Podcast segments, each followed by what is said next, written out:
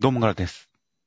みそです。この番組は、いい年をした大人たちが、あ、今週のジャンプ読んだという小学生並みの感想を世界に配信する感想雑談番組となっております。今週は2021年の第23号の週刊少年ジャンプを読んでいきます。はい。という形で、では、先週の動画についたコメントの方を見ていきますと、えー、先週のマッシュルの感想のところで、えー、名前の間違いが発生していました。ほというか、結構今までも何回か間違ってる可能性がありますが、あの、マッシュ君の同級生の女の子の名前を我々はプリンちゃんと呼んでいたようですが、彼女の名前はレモンちゃんです。う。うわー。まあ、ごめん。俺も普通に間違えてました。すいませんでした。まあむしろ僕は完全に頭からその名前が抜けていたので、ミスさんが間違えた時にそのまま後から乗っかっちゃっているという状態でしたが、まあ、あれですかね、ちょっと存在感は薄いですからね、彼女は。そうですねって言っちゃいけないんだけどさ。いや、まあ、うん何かこう、サイドを固めるキャラとしては、すごい立ち位置、こう、固まってますが、はっきりがっつり絡んで、他のキャラクターとの掛け合いをすごい発展させるような立場にないんで、名前の印象がちょっと微妙だったかもしれませんね。なんか、身体的特徴とかに名前が関わってくると分かりやすいんですけどね。ヒーローアカデミアみたくっていう。ああ、まあそうですね。まあまあ、これを機にレモンちゃんの名前を忘れないようにしたいですね。そうですね。あとは、呪術回戦で、先週と話繋がってなくない若干美学を感じたんだけど、ということで、かつて僕らの決明という作品の特徴を美学という言葉で表した、その僕らの決明感があるくらい話が、エピソードが飛んでいるというコメントがありましたが、まあなんか、場面転換の幕間みたいな感じで、なんかこういうのはこういうのでありかなと思って読んでましたよ、先週は。まあ、コメントにもね、なんかこう、草壁さんについてね、登場するたびに草壁さんが味わい深いキャラになっていく、みたいなコメントありましたけどもね。結構そういったところでね、他のキャラクターのエピソードを掘り下げられればね、また再登場した時嬉しいかなって思いますからね。まあそうですね。当然、いろんなキャラクターのいろんな面が見れるというのは、本当になんか作品世界を厚くして今後の展開が広がっていくのにつながるんだろうなとは思います。あとは、ドクターストーンに関して、えー、メガホンが獣よけになっているのを地味に感心したというのがあって、先週あまり気づかなかったですが、確かに、音が、あの、集音機に集まって、ガーンってなって、獣がビクーみたいなシーンがあって、あまり気にしていなかったですが、まあ、獣よけとしてもしかしたら今も役に立ってるのかもしれませんね、あれは。そうだね。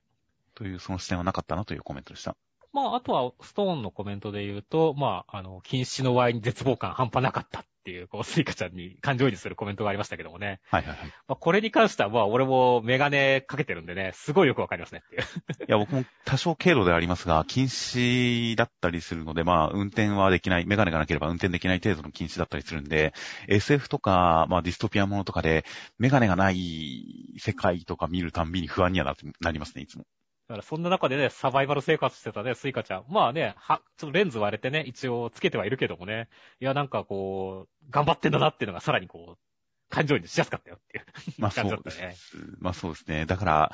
まあ、本当にすごい大変だよなっていうのは、もう伝わってくるのは、本当禁止仲間として、身をもって感じられるところではありましたよ。そうですね。あとはヒーローアカデミアの内容に関して、あの、デフ君がオールマイトさんに作ってもらったお弁当、トンカツに関して、トンカツ論争起きてましたね。ソースかけないなんてトンカツじゃなくコロッケだろ、とかっていうコメントがあって、そんな論争があったんですね。てか、本当にそんなの起きてたのっていう。俺もちょっとコメント見て笑っちゃったんだけど。いやーなんかすごい、まあ、ある種戦場食じゃないですけど、まあ、戦闘の最中、野外で出しなみたいな感じで、あの食べ方にもちょっと納得しちゃってましたけどね。いや、まあ、あれじゃないの？なんか、ミスター味っ子とかでさ、あの、弁当の追い川とかの対決とかでさ、はいはい。なんだっけ、あの、溶き卵にだし汁とかね、をあらかじめ味付けした揚げとんかつとかっていうのあったりしたからさ、ああいうのだったんじゃないのっていう。まあ、確かに、そう、とんかつ。先週のコマを見てみると、とんかつ、こう、お弁当箱から箸でつまんでサクっていってるところ、とんかつ、トーンとかが一切張ってない白い状態なんですよね。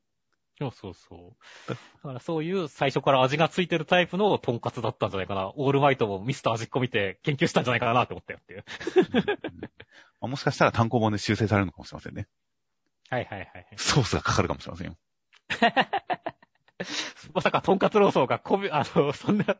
修正にまで影響っていう。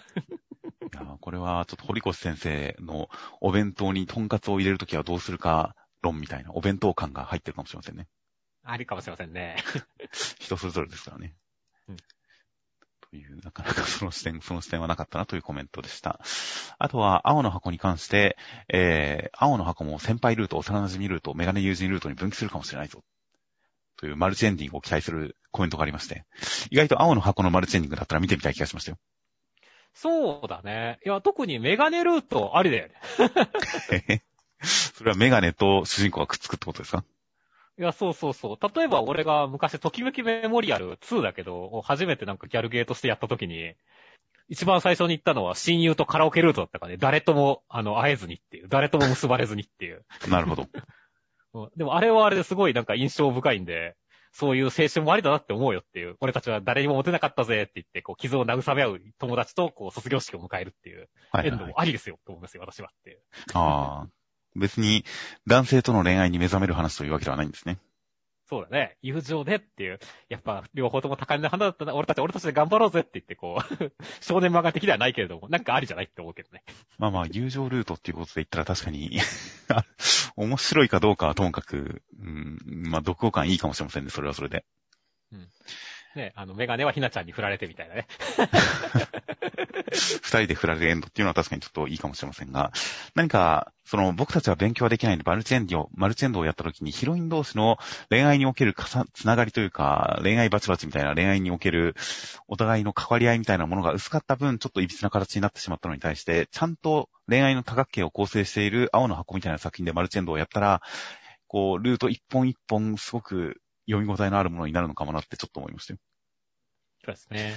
あとは、えー、読むのが辛くなるほどの修羅場に期待というコメントがあって、それは僕もすごい実は期待するところなんですよね。いやー、なかなかでもね、少年漫画だと修羅場、あんまないんだよね。先週段階では僕は、ただひたすらに先輩とのイチャイチャが見れたらいいなみたいなことを希望として述べていましたが、ちょっと今週読んで印象が変わりましたね。ちょっと今週のひひなちゃんのこのサブヒロインムーブを見てて、修羅場ってくれたら、面白そうってちょっと思っちゃいますよ。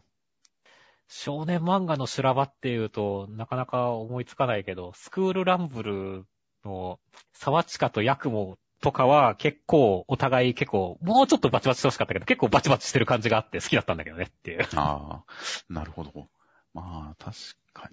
少年漫画の修羅は、確かにすぐには思いつきませんが、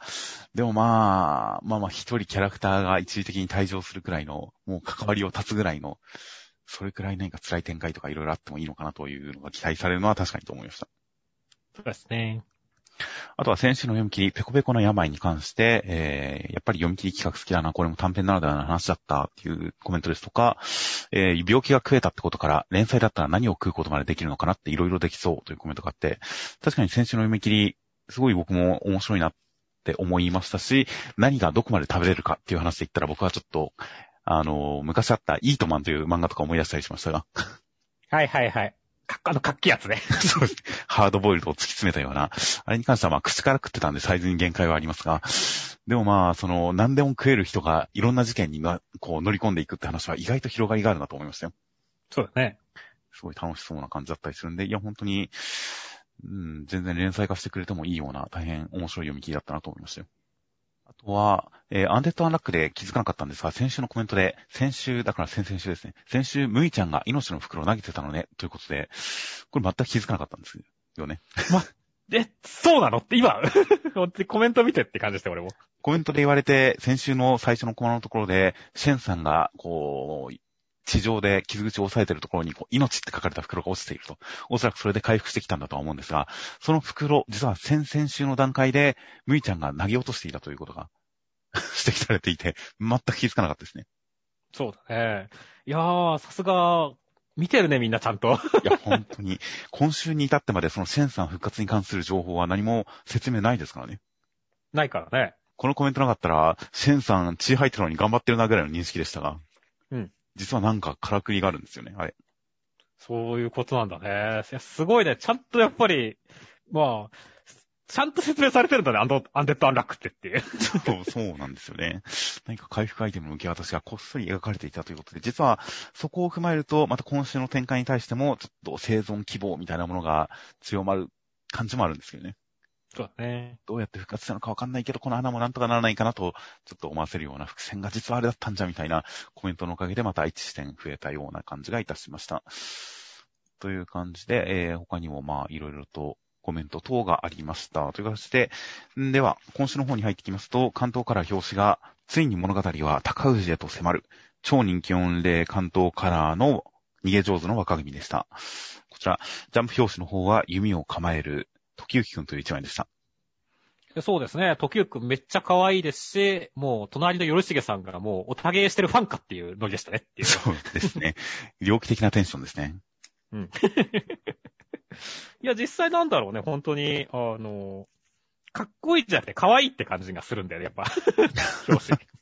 まあそう、確かに表紙に関しては、キリッと凛々しいという感じではなく、たおやかに微笑む感じの時行くんというのは、まあまあ可愛さ、彼らしい可愛さを称えた表紙ではありましたよ。そうだね。あと地味に、お、いいなと思ったのが、こちら、ジャンプの表紙、たまに金とか銀とか、そういういわゆる印刷で、えー、基本の4色、CMYK、とはまた別に特色として載せる金とか銀とかたまに使ってきますが、この時行金のつがえてる矢のこの先端とかを銀で大胆に塗ってるこのキラキラしてる感じとか、この辺とかは、こうデジタル化にいろいろ移行の進んでる昨今においても、紙の印刷物ならではの表現にも、こう楽しんでる感じがして、いい表紙だなと思いましたよ。そうだね、光沢あるとちょっといい感じでね、入るよね。そうですね。という結構特色とかをちゃんと使ってる感じとか合成だなというような表紙でした。で、えー、一応扉絵の方は、高氏さんと時行くんの、こう、明暗を分ける感じの一枚でした。そうですね。いやー、高氏さん、まあ、カリスマ性あんだっていう感じとね、扉でしたね。そうですね。桜が咲き誇る中、暗闇に一人一人残されている時行くんという一枚で、まあ、本編の内容に絡むような、そういった扉絵となっていました。で、えー、中身としましては、第15話で、えー、高氏さんは京都で天皇の、この息子王子の方と親王の方と、えー、対決しまして、圧倒して化け物じみた人望で、えー、もうその後継者的な、その主要な立場というのを、こう、分取ってしまっている恐ろしい相手ですと、キ君は、もらったもので頑張ります。諦めずに頑張りますという展開でした。いやー、森吉親王さんが出てきた時にさ、めちゃくちゃかっけえから出てきたなーっていう感じだったんだけどさ。はいはいはい。あの、降りてくる時のこのなんかすごい、あの、すごい自然に降りてくる感じ。歩いてるかのごとくこう上から降りてくるみたいなところとかさ。はいはいはい。その後の刀振り回してるところが、の軌道が小回りになってるところとかさ。お、めちゃくちゃかっけえライバル的だからできたのか権力を争うっていう感じだったのに、そこから一気にもう高氏さんが、持ってく展開は、すごかったね。いやー、だから本当にそこのところで、森吉親王が、ある種、なんでしょう、企画内の 枠内ですごい優秀な人である、ある種の天才的な人物であるというのが、本当に説得力を持って感じさせてくるからこそ、それとの対比で、この高氏さんの人外っぷり、企画外っぷりがすごく引き立つ展開で、そこの演出は本当に見事でしたね。そうだよね。一戦したらみんなの首飛んでんだよっていう。そうですね。やばいよねっていう。もう、忍者か極道かっていう感じですよね。そうですね。忍者か、忍者と極道の演出ですよ、これもはや。忍者もしくは極道かっていう感じですよね。いや、だから漫画違うぞ、この人って感じするよね。こう、すごい凄惨な一枚でありつつも、首の断面を、こう、衣で隠しつつ、たおやかな笑顔でみたいな感じの、本当にこの、まあ、場違いな感じとか、その後の戦いの最中もずっと余裕しゃくしゃくな感じですが、この感じとかも含めて、本当に戦ってる感じが一切しないですからね。そうなんだよ。戦ってないんだよね、この人っていう。まあ、本当に戯れてるだけとかね、気にもしていないっていう感じだからね。はいはいはい。特にまあ、小指で止めるところなんか舐めてるなんてもんじゃないからねっていう。そうですね。小指ですからね、あえて。そうそうそう。こうね、指先でつまむだけでも相当舐めてるんだけど、あえて小指で止めてるっていうところが、こう、すごい舐め腐ってる感じがして、いやー、高氏さんやべえなって感じだったよね。本当にもう人外の化け物であることがよく伝わってくる一話でしたよ。そうですよ。多分横綱よりも小指の力ありますよ、これっていう。そうですね。いや、もう、化け世界にも参戦できますね、じゃあ。いやー、できるでしょうね。ほんとそのレベルですからね。いや、だから高内さん漫画違わないってレベルだから、本当に。あ確かに、もう、この武力では到底叶わない、立ち打ちできない相手である、暗殺することも不可能であるというのを、ちゃんと納得できる感じの描写ではありましたよ。その後のさ、なんかこう、イメージカットでさ、こう、人ではない何かがその体内、それの体内でうごめいていますみたいなところとかもさ、すごい、やっぱ松井先生らしい、はったりの効いたカットで、ビクッてするからね。はいはいはい。本当になんか、邪悪のような、陰猥なような、邪神めいたもののような、何かすごい異常な描写でしたね。いやー、だから本当にそのね、扉絵であったようなこの対比っていう形、まあ小さいものと大きいもの、光と闇っていうところで、なんだろう、本当に時行くんがまだすごいちっちゃい男だから、それに対するでかい男っていう感じの、こう、印象付けがめちゃくちゃうまかったんでね。いや、面白い回でしたね。いや、本当に、そこの対比で言えば、本当に高氏さんの人心を掌握する、絡め取る、まがまがしい感じの触手を、心象表現で描いて次のページで玄馬くんが腰から何かのモザイクを出してますからね。これ、すごいよね。すごい対比です、ね。あの、シリア、そうだね。シリアスな雰囲気、一気に、こう、時空変えるからね。いやー、なんか、体から触手めいたものが出てるという点では同じような表現なんですが、高内さんと玄馬くん、だいぶ差がありますね。全く違うよって。っていうか、玄馬くんはさ、あの、先週めちゃくちゃ忍者としてかっこよかったのに、それとの対比としても、お前キャラの加工落ちすぎやろと思ったけど。そうですね。まさかここまで素行が悪いキャラとは思わなかったですね。いやだからほんと二重の意味で、あの、ひどい回だったね、最後は。こっちが。まあまあ、いい対比として、その分、時行くんがその玄馬くんを取り押さえたりするところも、バタバタとして、でもこう、笑いながらやってる感じ、この親しみを感じられる感じとか、まあ、その点も大変対比になっていましたし、あと、今週そういえば言及し忘れましたが、最初のカラーページのところで、いきなり関東カラー、もう大事なこの作品の初の関東カラーのページめくった1枚目が、時行くんのデータ分析から始まっているデジタルな表現というのが、この作品のある種の自由さが出て、やったな、松井先生という感じでしたね。そうだね。時代物と思わせといて、ページめくったらいきなりデータ解析のシーンですからね。うん。というあたりとかは、本当に狙いすましてるなという感じのするカラーページとかも大変印象的でした。では続きましてが、ドクターストーンの第195話内容としましては、えー、スイカちゃんはみんなの石像を集めたりするんですが、復活液は手に入らず、諦めにも近い感じにはなっていたんですが、千空くんが復活液のレシピを持っているということに気がついて、科学をやればみんなに会えると泣きますという展開でした。いやーもう、今週はスイカちゃんがケナネゲに頑張る姿が涙を誘いましたね。いや、本当に最初にみんなの石像にアテレコして喋ってる、一人で喋ってるところとかは、その辺も含めてのその孤独感の強調はすごく刺さったところから最後、自分が科学をやればみんなに会えるという科学に救われる展開に至るまでの、ここのところが大変切なさとカタルシスといい SF 感があってよかったですよ。てか、 Boichi 先生のこのスイカちゃんの表情良すぎやろって思いながら見たからね。今週はいろんな表情しましたね、スイカちゃん。そう、いろんな表情するんだよね。そこで本当にね、こう、一言では表せない、なんかこう、込められた思い、いろんなこと考えてるんだろうなっていうのが伝わってきてね。いや、本当に胸が締め付けられる感じだったねっていう。はいはい。いやー、だからそして本当に最後の涙っていうのもね、本当に、さっき言ったカタルシスがね、めちゃくちゃやばかったからねっていう。いやー、すごい。だからこれもう、来週には果たして何年経ってるのかって話になるよねっていう。いや、本当に、やっぱ一から科学をやるしかないみたいですね。うん。まあ、千空くん、最初マンパワーがなくてどうしようもないところから大樹くんに手伝ってもらって、やっぱ一年かからずに復活液作ってたんですっけ？うん。長さが、時間の長さがあの辺早すぎてよく覚えてないですが。うん。うん。まあ、マンパワー的に言ったら、千空くんよりは、スイカちゃんありますからね。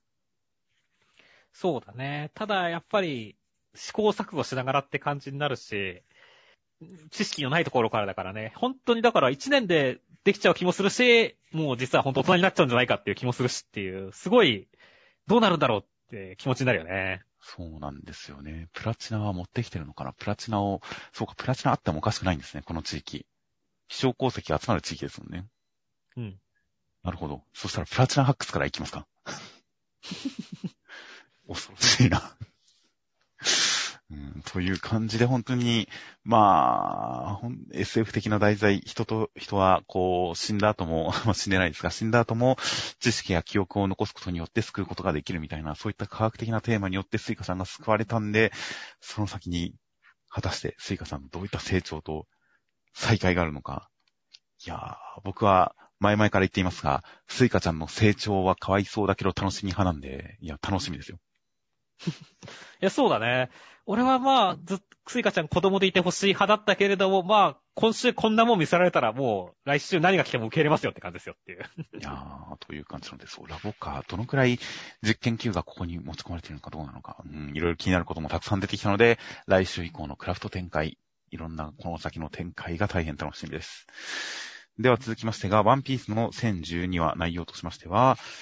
えー、ゾロは包帯ぐるぐる巻きでサンジと合流して助立ちに行こうみたいな感じで、赤座屋の人たちはいろいろバラバラに行動したりとかして、ビッグマムとウルティさんに挟まれていたナミさんは、えー、怒ってウルティさんぶちのめしますという展開でした。いやーもう、ぐるぐる巻きのゾロを背負ってるサンジが、パニッシャーを背負ってるウルフッドみたいでかっこよかったねっていう。なんかわざとかと思いましたよね。ちょっと意識してる感あるよね。そうなんですよね。スーツにタバコに十字架、巨大な十字架ぐるぐる巻きのを背負ってるっていうと、確かにトライガンに出てきたウルフッドさんに似ていてかっこいいなと思いましたよ。そうだね。ゾロとローさんが出てきた時にさ、ローさんがわざわざサンジの上にこう、肩にこう座ってる感じとかも、ローさんいちいちかっけえなって思いが見たけどね。スタイリッシュに座りますからね、人の上に。いや、そういった中で本当になんだろう。ちょっとしたね、ポーズ、ポージングとかにケレン味があっていいよねっていう。はいはい。いやー、そして、まあ本当にね、今週はいろんなところでいろんなことが起きすぎなわけですけども。はいはい。まあ個人的に気になってるとしたら、まあ、ヤマトさんですねっていう。ああ、はいはいはい。ヤマトさんが差し、急がなきゃって言ってるからさ、これでどこに行くのかっていうね。個人的にはほら、やっぱルフィがもう1対1で戦ってるとはいえね、うん勝てるかどうかわかんないし、もしルフィを手助けするとしたらもうヤマトさんくらいしかまともな戦力残ってないんだねっていう。はいはい、確かに。ヤマトさんにはちょっとなんか、むしろ、まあ、親父に対抗するといった意味も含めてね、ルフィのとこに行ってほしいなと思いながら、期待してますねって感じですね。確かにお話の展開的にも、ルフィと肩を並べて共闘してもいい格がありますからね。うん。だから確かにここで差し、急がなきゃって上を見上げている感じとかは、お、ヤマトさん参戦するのか、それは楽しみだなという期待を持たせる一コマですよ。そして、まあね、今週今週の、あと一番、あ、そしてあと今週のね、一番の、まあ見せ場はやっぱりウルティさんのところなわけですけどもね。はいはいはい。いや、まあ、ウルティさんがね、まあ、あの、ページワンさんがやられたからだけどさ、ビッグマムに全く恐れをなし、なさずにさ、こう、向かっていく感じは、さすが街道軍の幹部だけあって、やるなって思いましたね。はいはいはい。そこはまあ、さすがにちゃんとしてますね。ビビったりしねえってね、そんな、部下とかは結構ビッグマムだ、うわーみたいなノリだけどねっていう。はいはい、さすがでも、飛び六方ともなればそうはならねえよって感じでしたねっていう。それに弟が大好きですからね。いやー、しかしまあ、おたまちゃんをね、挟んで、本当に三つどもえ見たくなったからね、どうなるんだろうね、これっていう。なので、ここで、ナミたちがどっちかについて、こう、漁夫の利を狙うけれど、どっち、どっちからも相手を倒したら次はお前らだ、みたいな厳しい顔をされるという、この感じは、もうそこまで都合のいい展開にならないっていうところで緊張感が保たれてて、まあ、いいな、これくらいピリピリしてる方がいいなという感じの展開からの、そんな中で最終的にナミが逃げ出さずに参戦する、ウルティさんにぶちかます。しかもそこで動機がおたまちゃんに関して、私ダメみたい、子供に手を挙げるやつっていう感じで、自分でもわからないけど、自分でも分かっていなかったけれども、自分でも抑えきれない感情があって、そこでこう立ち向かうという感じの、この、なんでしょう、本人の抑えられない感情が溢れ出る感じとか、かっこよかったですよ、ナミが。いやー、だからまあね、ある種、女の子対決ですよっていう。確かに。ウルティ、ナミ、ビッグマム、みんな女の子ですよって、可愛い女の子ですよっていう。そうですね。もう年の差はありますが、もう大変本当、ガールズ対決ですね。いやー、華やかですね。いやーという感じなので、まあ、一応、おたまちゃんを守るという意味では、ナミと、まあ、ビッグマムが近しい立場には立っていますが、果たしてそれが今後何かの関係性に発展していくのか、この戦いがどっちの方向に転がっていくのか、本当に緊張感が途切れることなく続いているので、まあ、ビッグマンの予想不可能な感じも含めて、その感じも含めて、ナミさんがここで出すのはかっこいいですし、ハラハラドキドキでこの先が楽しみですよ。はい。では続きましてが、僕の開かれ宮の第311話内容としましては、えーエンデバーさんたちはこう民衆に文句を言われつつも人々のために行動していました。そして、そんな中、デク君のもとにオールフォーワンからの資格が襲ってきますという展開でした。いやーもう、エンデバーさんが、こう、偽物とかって言われてるのは、ちょっと、胸が痛かったですね。そうですね。まあ、何か極端に民衆がバカっぽく見えてしまうという点があったりはしますが、まあ、状況を考えればしょうがないというか、まあ、そういう世界なんだろうなっていう感じで、ある程度こっちで想像で補って、まあ、仕方ないなと思って、エンデバーさん頑張れと思ってますよ。いや、ほんとそうだね。まあまあ、本当にね、みんな、こう、怒りの矛先がないっていうところで、まあ、ある種、エンデバーさんが一番叩きやすいからそっちに行っちゃってるっていうのも、まあ、多少は理解できますからね。はいはいはい。まあ、それはもうエンデバーさん、そこにね、こう、逃げずにね、向かってきるってのがやっぱりね、かっこいいなと思いますからね。まあそうですね。それになんか、エンデバーさんたちが、まあデフに関することですが、情報を隠しているということが民主になんとなく伝わっていて、それが不信感につながっているということに関しては、そこはもう不信感につながろうが何だろうが隠さなければならないという、その強い意志あってのことですし、その秘密があるんだろうということで不信感につながっているっていう、そのジレンマみたいなものは、まあすごく納得できますしね。いや、だから、ね、そこでちゃんとデクを守るって言ってるところが、やっぱちょっと大人の立場としてもな、かっこいいところあると思いますからね。はい。そこでしっかりとした決断、覚悟が感じられるというのは確かにかっこよさではありましたよ。そして、あとはね、なんかこう、ホークスさんがね、こう、オールフォーワンさんのことについてちょっと語るわけですけどもね、この、はいはいはい。ね、あの、歴代継承者に対する憎しみがないっていう視点は、あ、ちょっとあんまなかったところなんで結構興味深かったですねっていう。まあ、心もないという感じで、今まで敵サイド、なんとなく死柄木さんを成長させて、なんとなく心、体を乗っ取りたいのかなみたいな感じのふんわりした認識でいましたが、なんか改めて敵サイドの何か欠けているものと求めているものがしっかり示されたというか、何か推察、匂わされた感じで、改めて敵の動きにもちょっと興味が湧いてくるような、こう、伏線の張り方でしたね。そうだね。もしかしたらこれが突破するね、オール・フォー・ワンさん打倒のきっかけになることになるかもしれないからね。だからちょっと覚えときたいなと思いますね、この辺の感じはっていうね。はい、気になる情報でしたね。そして、まあ最後はなんかすごいね、ムチムチのいい姉ちゃん来たなっていう感じでしたねっていう。そうですね。魅力的な大人の女性が現れて、そして武器がライフルですからね。そうですね。いやー、今まで犯罪的な感じだったのが、ここから何か戦争が始まった感じがして、お、なんか一線を隠したなって感じがしてよかったですよ。いや、そうだね。もう携帯ぶっ飛ばしてるからね。これだって、本気だったらデク死んでたぞっていう警告みたいなとこあるからねっていう。確かにその、攻撃が目的ではないですからね、今のところ。通信を断つことが目的ですからね。いやでも全く反応できずに携帯を打ち抜かれたってところでね、やっぱり敵の格もこれだけでちゃんと上がったからね、よかったよねっていう。はいはいはい。登場の仕方として本当にかっこよかったですし、何か普通の一般人、それこそ今回冒頭でエンデバーさんに対峙されている人の使っている武器が銃のように見えるけど、一応これネイルガンであると。うん。だから、民間の犯罪者がネイルガンで戦っているところに、何かガチのライフルみたいなので乗り込んできた人がいるっていう、その、この人一線超えてるなっていう感じが、そこの対比にも感じられて、いやー、こうなんでしょう。街を守っていたヒーロー的な人がガチの戦争的な人と戦うっていう展開は、それも熱いよなっていう感じの匂いがしてきて大変今楽しみですよ。そうですね。では続きまして、ウィッチウォッチの第13話、内容としましては、えー、ニコちゃんたちの担任の先生のマクワ先生、マクワユーリ先生は、えー、まあ、ガチオーターで、えー、教え師が生徒だったっていうことに気がついて、えー、それを隠そうとするんですが、まあ、バレてしまって、オタ仲間、オタ友達になりましたという展開でした。もう先生が神って言ってページめくったらめちゃめちゃ文字多かったの笑ったよねって。そうですね。文字が多いっていうその表現自体も面白かったですし、内容的に何かオタクの解像度が高いのがさすが篠原先生でしたね。そうだね。いや、なんかまあ全部、なんか途中でもうお腹いっぱいになりそうだけど、まあ読めちゃう感じだったのも、ほんと解像度が高いからだよねっていう。いや、確かに、普通に全部読んじゃいましたからね。しかもそれでなんとなくこのウロミラの作品に関して、なんとなく伝わってきましたからね。そうだね。こういう作品なんだなっていうのが。いや、だから、ウロンミラージュ、今後もちょっとどんな感じで、てか、出てきそうだから楽しみだねっていう。あ本当に作中作としての今後の展開が楽しみですよ。あとは個人的に好きだったのは、尊いビームが当たり判定あるでよかったねっていう。あの、目、目線でビームが出るまではいいんだけどさ、ギャーって言って、普通になんか当たってるのがすごい笑っちゃったんだよねっていう。なるほど。これは、まあ、そう確かに、単にこの表情に対してびっくりしてるだけのような感じではありますが、まあ、レーザーが当たってるという見方も確かにできますね。俺は当たってると思ったからさ、当たり判定あるんかいって思ったんだよね。はいはい。そして、まあね、本当にでも、それ以外はね、まあ、それ以外っていうかね、まあ、全体的には本当ね、あの、ギャグではあったけれども、あの、ちゃんと友情の、年の差の友情の話としては本当にいい話だったよね、今週もっていう。いや、そうですね。ちゃんと友情が芽生え、これが単に隠したまんま、秘密にしたまんま終わったら多分、何か、うん、お話としての印象が弱くなりそうなところをちゃんと二人が結ばれて、おた友達ができましたっていう感じの友情成立話というところまで行ってるんで、なんか、カタルシスもありますし、いい話、読語感が、すごくいい読語感のある話になってましたよ。そうだね。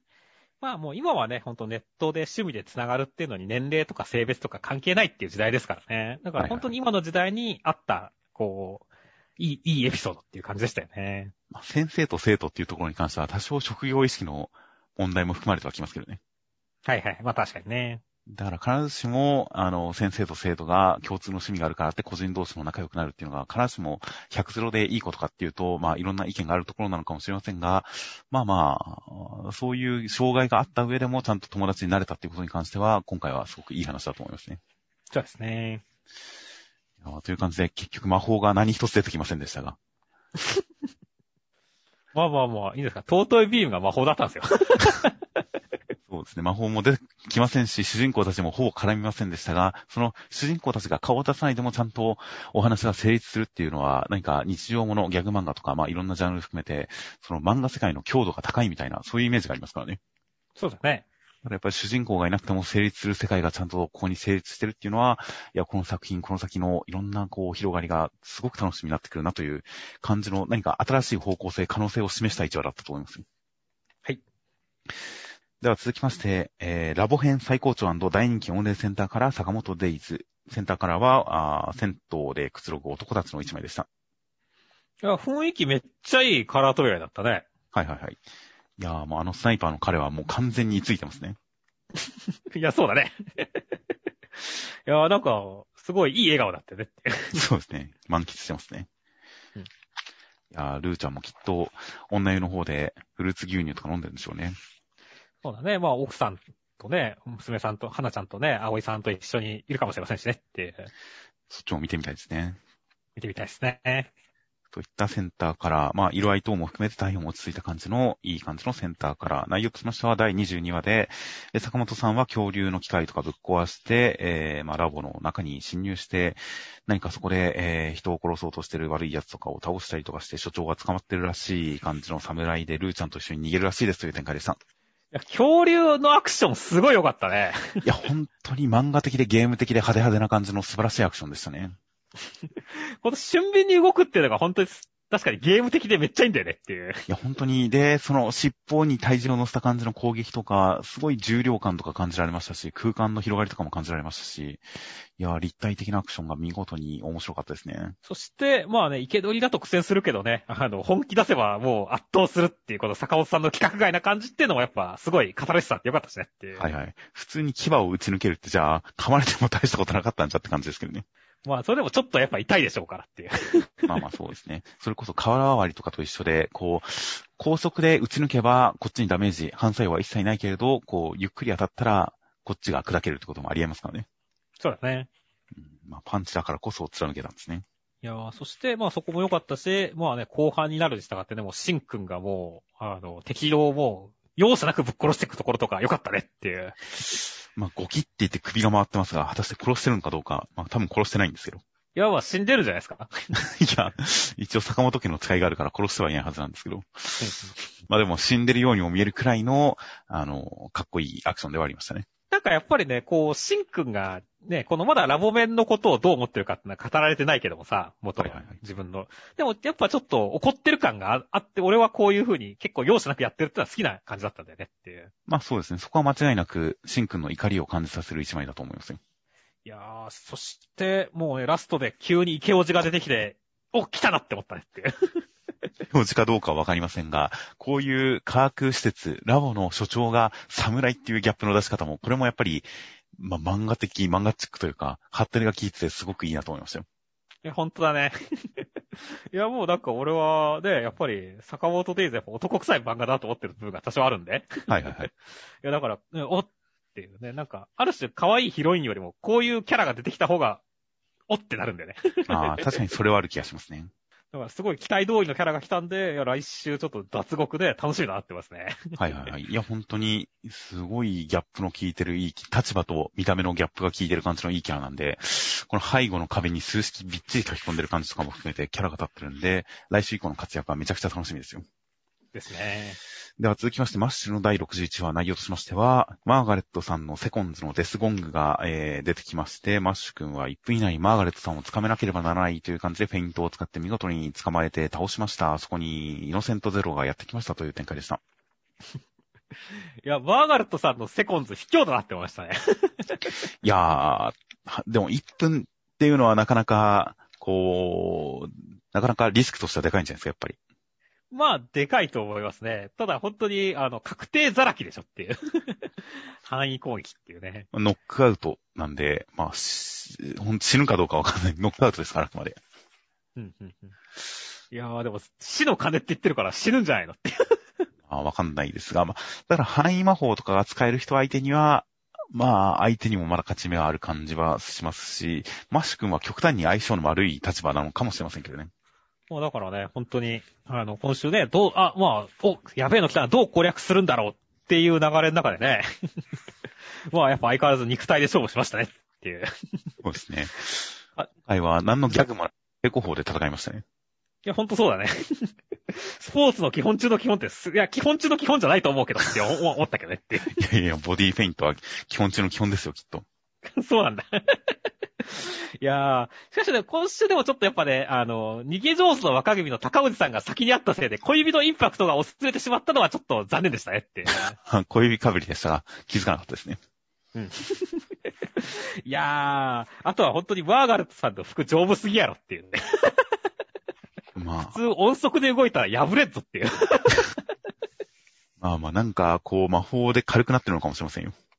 まあ確かに音速で動いたらね、なんかこう、気がついたら服とかもさ、こう、摩擦熱でこう、ボーって燃えちゃってさ、マーガレットさんいつまにか裸っていう可能性もあるからね、強化してる感じはあるからね、魔法でっていう。そうですね。まあ、摩擦熱以前に音速以上で動くと、それこそ衝撃波とかありますが、体の前に空気が圧縮されて、必ず熱は高まりますからね。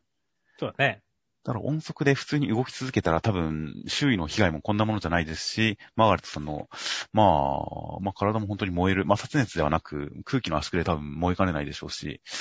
っていう感じでいろんな多分魔法の原理が働いて、えーその原理が逆に働く感じでここで捕まっちゃったんですよ、きっと。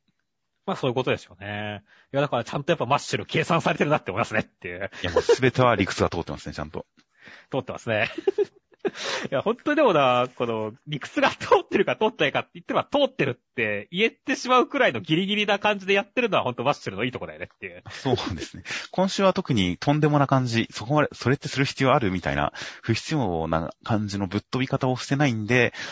まあ、納得しやすいお話でありましたし、テンポの速さもいい感じであった代わりに、そこまで戦い方のとんでも感はなかったんですよね。はいはいはい。まあそうですね。だからまあ今週は結構テンポ優先かなという感じではありましたよ。まあ実際ね、本当に最後イノセントゼロが来ることに関してはね、ちゃんと決着ついた後に来てくれたし、登場も派手だったしでね、良かったなと思いましたからね。はいはいはい。いやー、マス君がドレミファで言ったらどのくらいの音階なのか気になってたんで、それに関しては今後のイノセントゼロとの絡みとかも含めて語られるのかなと期待してますよ、僕は。あ、それは欲しいで、あいつはドレミファド何々だみたいな 感じでね、マッシュはスクはせいぜい何々っていう感じでねみ。たいな。あの、音階表現結構マス君にどう当てはめるのか気になってたんで、うん、その辺は今後の絡みでも出てくるんじゃないかな、出てきてくれたらいいなと期待はしてますよ。そうですね。ちなみにそういえばさっき言おうと思って忘れてたデス、デスゴング1分後に2キロ以内ノックアウトっていう魔法って時速120キロで要すれば回避可能なわけじゃないですか。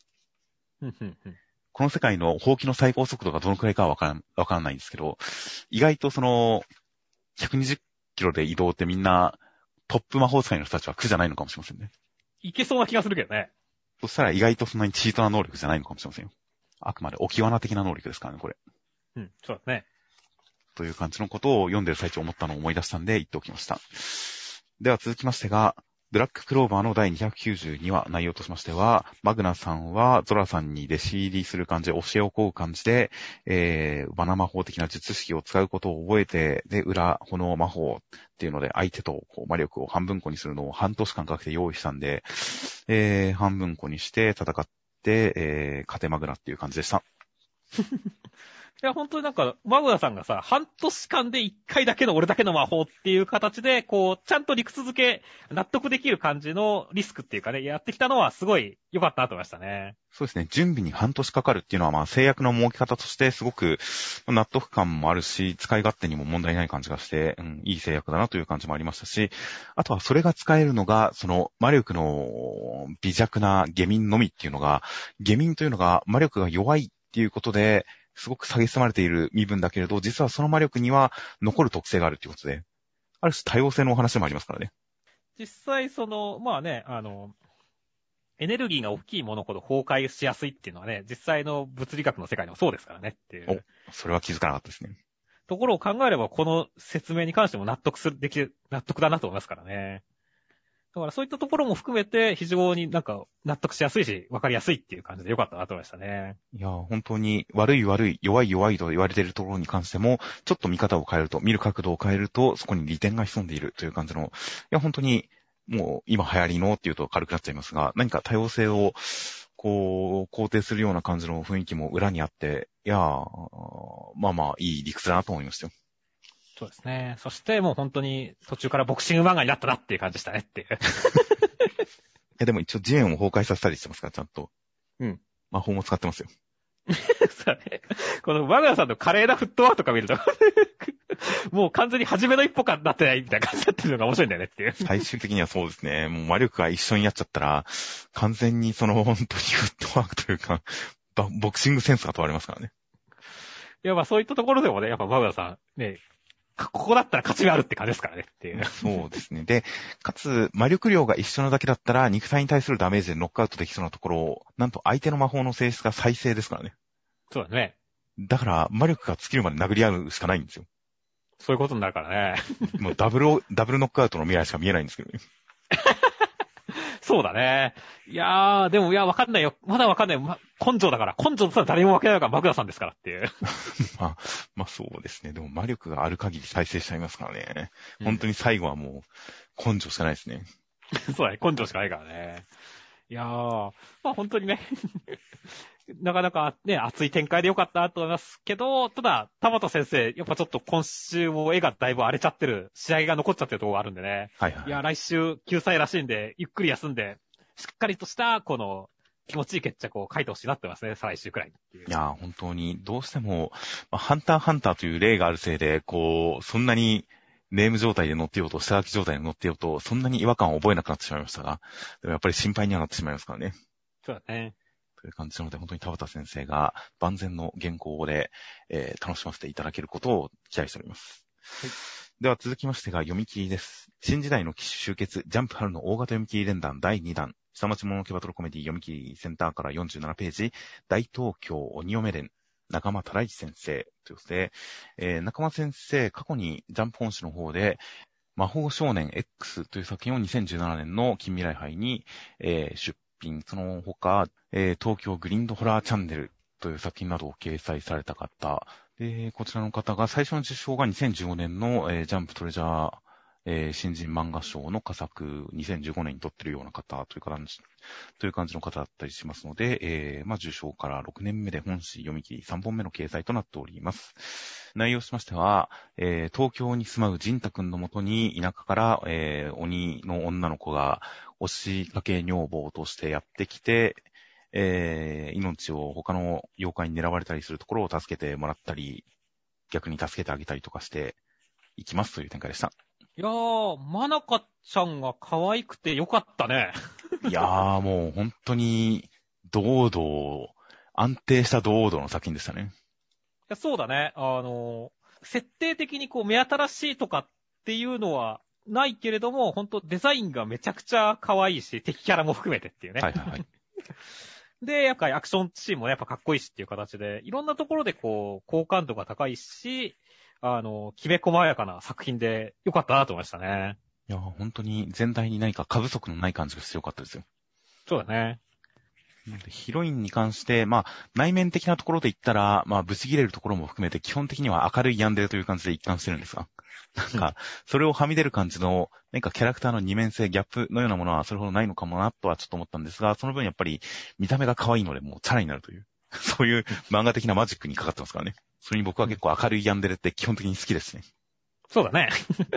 いや、俺もだったろう、あの、相手の魚の妖怪をね、あの、帰ってくところにわざわざローキックをかますところとかすごい 可愛いなって思ってたすごいいい音させてますからね、そこ。パーンって言ってるからね。デスキックがいい感じにさえ渡ってるところとかも、そこは確かに言われてみるとそこすごく印象的ないい一コマでしたよ。うん。ね、その前のね、き変変変形したね、魚タラに変えたやつをね、首を切ればこの必殺技完了ですっていう 感じとかの、この容赦ない感じっていうのは実に鬼らしいというかね。はいはいはい。すごいいいなって思いますからね。いやー、そこのタラが泣いてるところとかすごい、すごい良かったですよ。タラ泣いてるとこはいいよねって。そう、だからこういう細かいところの描写ですごい個性というかね、印象に残るのがいいよねっていう。はいはいはい。いやー、やっぱ必殺技もね、相手を変形させるっていうのもね、本当に尊厳を奪う感じがしていいしねっていう。あそう。そこをまたこの作品は強調してますからね。いいと思いますよ。なんか、世界観的にもやっぱ、いろんなキャラの広がりとかもありそうな感じだし、はいはいいや、なんか、普通にこのまま連載化してもいいんじゃないのっていう雰囲気感じるよねっていう。いやー、本当になんか、いいよねって思うものが全部詰まってる感じのいい作品でしたよ。そうだね。いやー、だから、ね、中間先生、その魔法少年 X とかさ、まあ、その前の東京グリーンドホラーチャンネルもそうだけどさ、めっちゃキレッキレな構図のさ、決め駒とか変えてくる人たちじゃないですかっていう。はいはいはい。そうそう。だから、そこになんだろう、キャラクターの可愛さとかが、そこがすごい補強されてるというかね、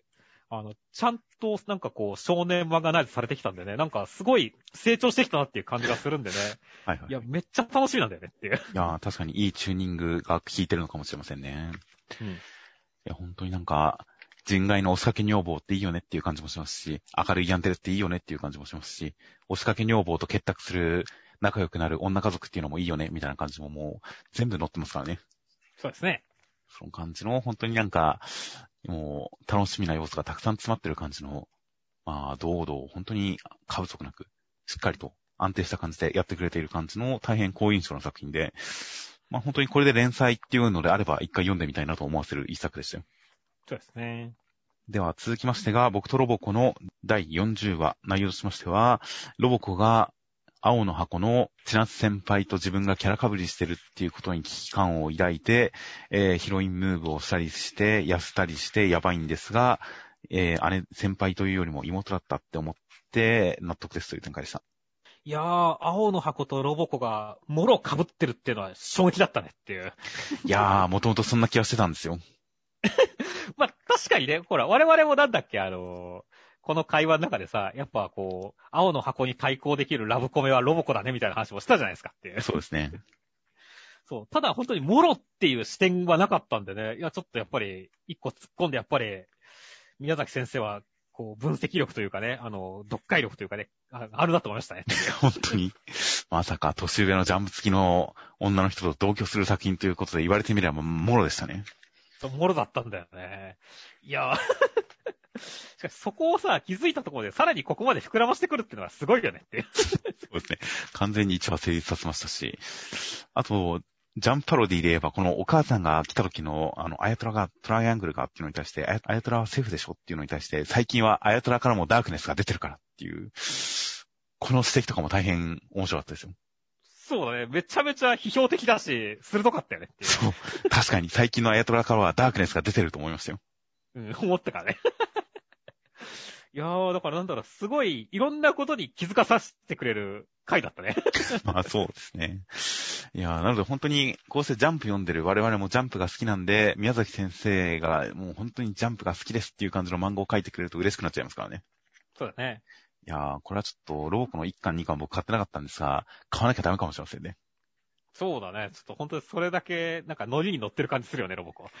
それに、昔、泰造モテキングサーガとかあの辺のジャンプパロディ漫画っていうのが終わっていった時の悲しさを思い出しましたよ、ちょっと。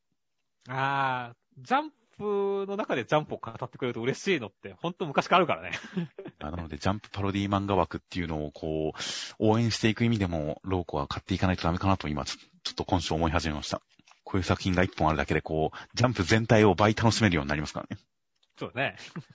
新たに友達が一人いるみたいな感じになるからね。確かにそうですね。という大変、えー、いい感じの1話でした。では続きましてが、雨の降るの第3話、内容としましては、つむぎちゃんがルセットに入るぜって言ってるところに、ルセットの先輩の入江先輩がやってきて、えー、鋭そうだけど鋭くなさそうな感じですけど、強いっていう展開でした。いや、入江先輩の天丼面白かったね。そうですね。いや、いけるかっていう、大変印象に残る、この天丼でしたよ。いや、本当に、あの、入江先輩このボケボケな感じだけど有能っていうところはいはい。なんだろう、俺すごい好きだし、下手すれば、今までの全キャラの中で一番好感度あるレベルだよっていう。それは、ジャンプの歴代全キャラの中でっていうことですか？いや、さすがに違うけど、雨の降るの中でね。まあそうですね。雨の降るの中で一番印象的なキャラは間違いなく、入江先輩だと思いますよ。いや、そうなんだよね。だから、美咲くんやつぶぎちゃんをある種食っちゃいそうなレベルでいいキャラだっていう感じなんだよねっていう。まあそうですね。特徴だってるキャラでもありますからね、とりあえず。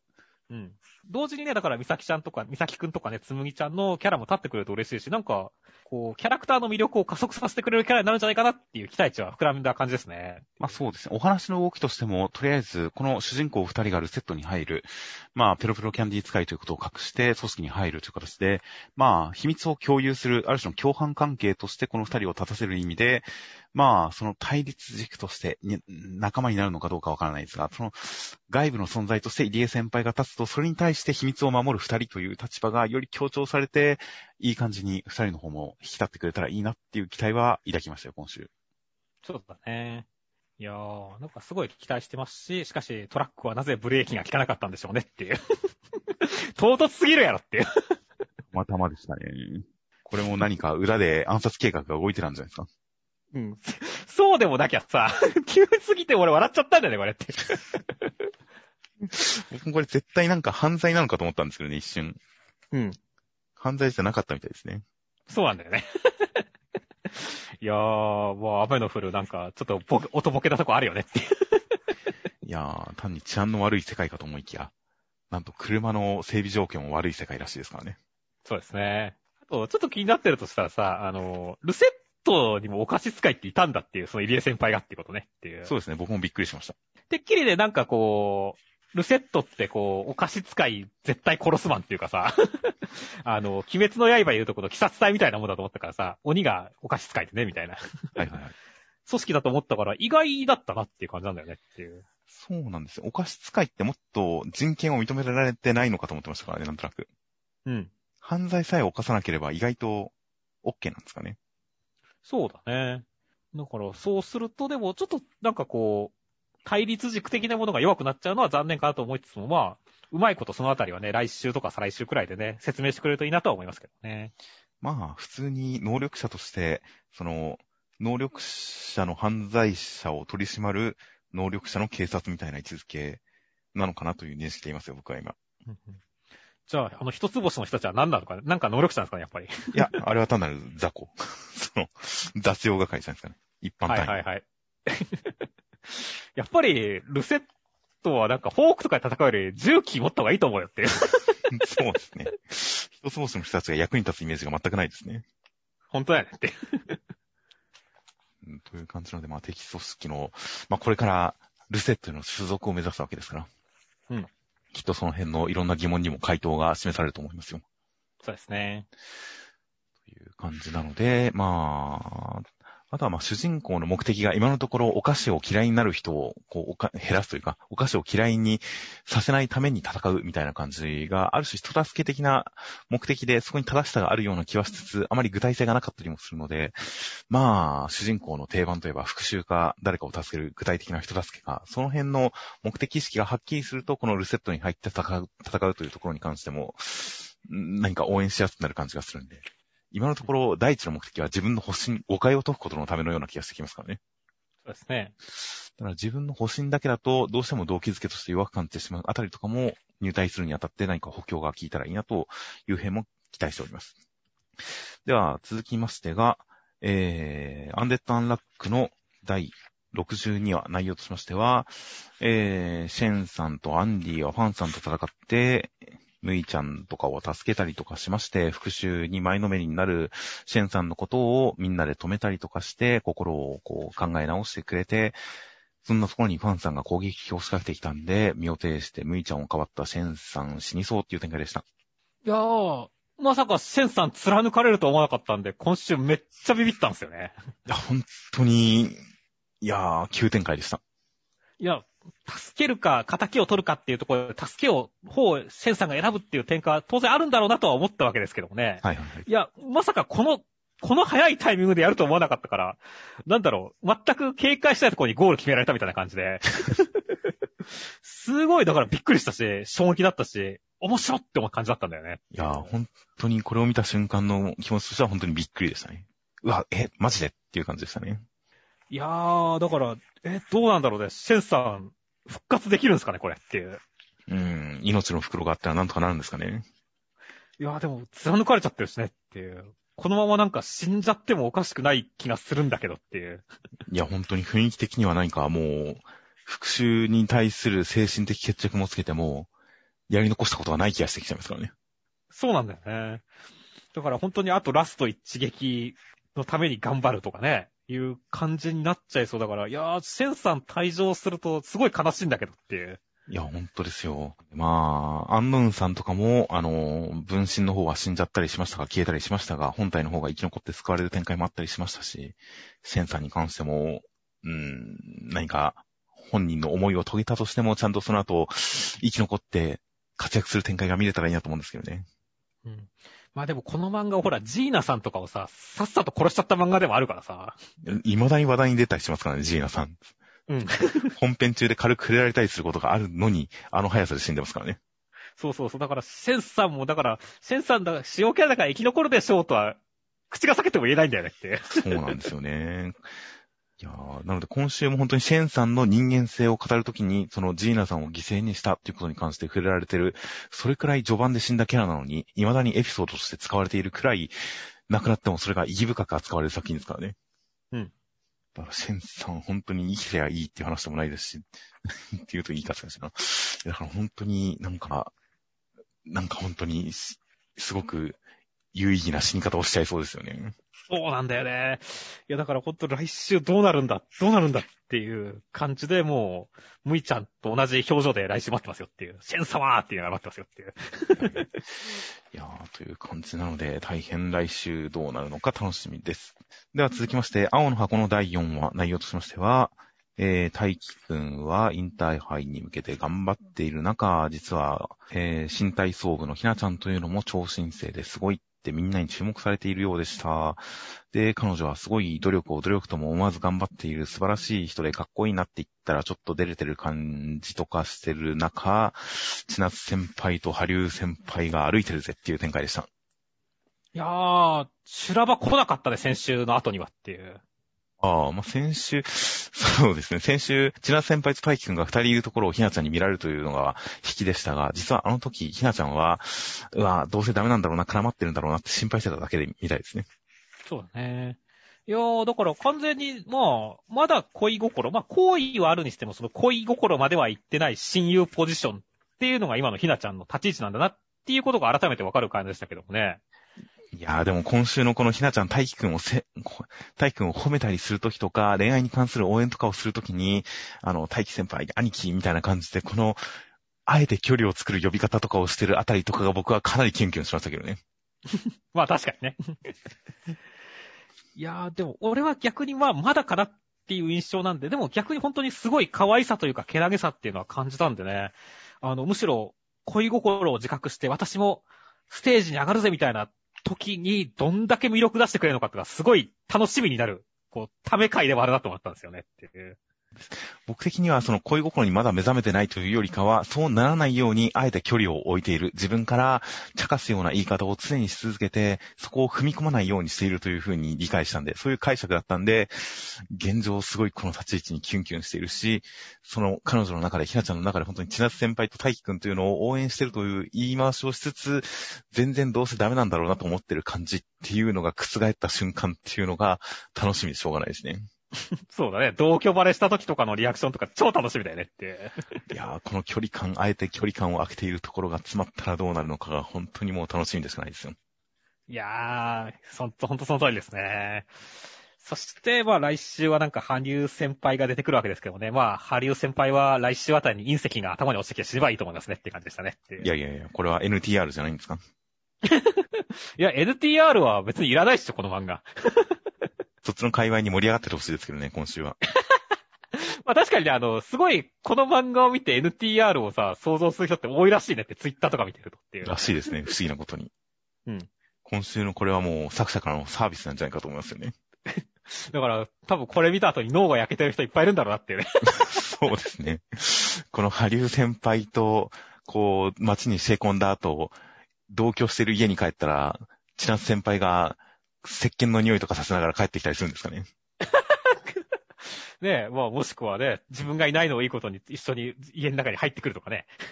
隣の家にハリウ先輩と千夏先輩がみたいな。隣の部屋に、今日友達が来るんだって言って、ハリウ先輩と二人隣の部屋にいるという。うん。ああ、これは目覚めそうですね、確かに。いやいやいや、まあ、俺は来週、隕石で死ぬと思ってるから、ハリウ先輩は。さようならっていう。まあ、もしくは、ハリウ先輩は、あのー主人公、大輝くんの第三のヒロインかもしれませんからね。あ、そっちに目覚めるの？大輝くんに対する恋の相談をしてるのかもしれませんからね。ああ、やばいっすね。複雑になってきましたね、だんだん。メガネもいるのにっていう。